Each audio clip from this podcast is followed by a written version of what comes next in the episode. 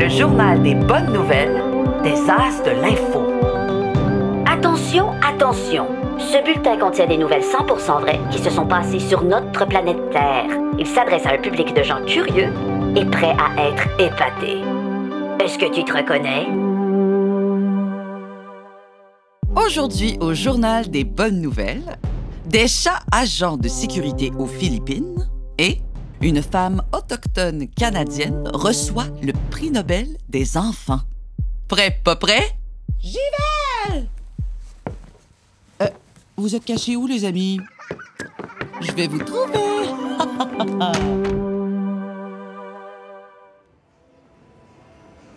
ah! Les centres commerciaux. Sincèrement, je pense que j'aimerais mieux me faire rentrer une araignée dans le nez plutôt que de passer un après-midi à magasiner. Mais bon, il faut absolument que. Mais. Ah! Oh, regarde le beau petit minou. Allô, Doudou? Allô? Mais pourquoi tu portes un chandail? Sécurité. Tu. T'es un agent de sécurité, minou? Oh, OK, excuse-moi de te déranger sur ton lieu de travail. Philippines, pays qui se situe en Asie du Sud-Est, des agents de sécurité du centre commercial Worldwide Corporate Center ont adopté une douzaine de chats errants et décidé de s'en faire des petits alliés pour la sécurité. Les chats sont appréciés tant par les agents que par les personnes qui fréquentent le centre. On aime leur compagnie et leur gentillesse. Ah, Conan! Beaucoup trop mignon je vous présente Conan, qui a hérité du poste de chat de sécurité après la mort de son prédécesseur Ming Ming. Conan a été retrouvé en mauvais état dans le stationnement du centre, alors qu'il était âgé de quelques semaines à peine. Mais, Conan, tu t'en vas où comme ça, là?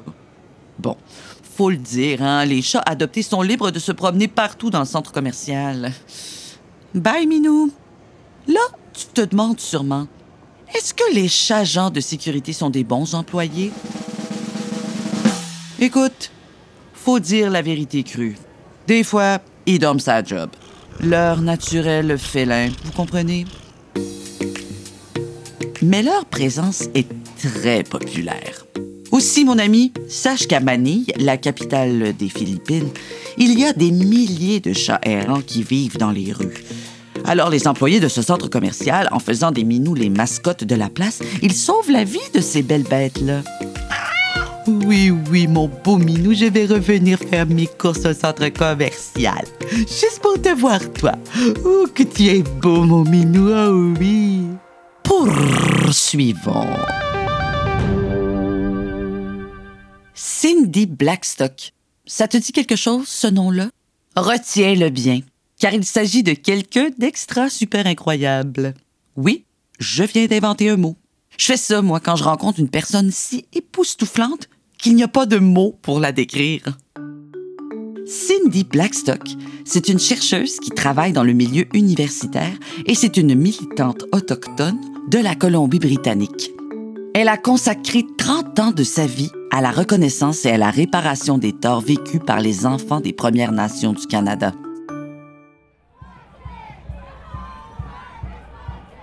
En gros, elle s'est rendue compte qu'il y avait beaucoup d'inégalités dans les services offerts aux enfants des milieux autochtones et allochtones. Allochtones, en passant, ça veut dire non autochtones.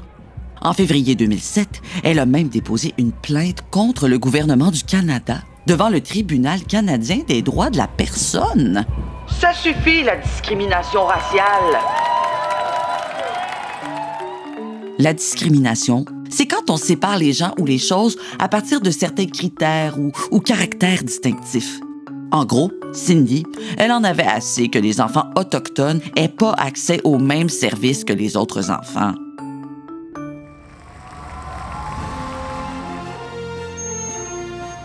Et le ou la gagnante du prix Enfant du Monde est remis à Cindy Blackstock. Petite précision, Cindy a gagné un prix prestigieux, le prix Enfant du Monde, qui est l'équivalent du prix Nobel des enfants. En gros, c'est pas le prix Nobel, mais c'est tout comme. Tu sais quoi, l'ami? même dans un pays développé comme le nôtre, qui a pourtant les ressources nécessaires pour résoudre beaucoup de problèmes. Il y a beaucoup d'injustices. Sincèrement, merci Cindy. Ta présence valide les expériences des enfants et des familles des Premières Nations du Canada. Aimerais-tu ça, toi, être aussi courageux ou courageuse que Cindy? Est-ce qu'il y a des inégalités autour de toi qui te sautent aux yeux? Moi, là, Cindy Blackstock, elle m'inspire à devenir quelqu'un d'extra super incroyable, cool, malade, gentil, sublime, fantastico, merveilleuse.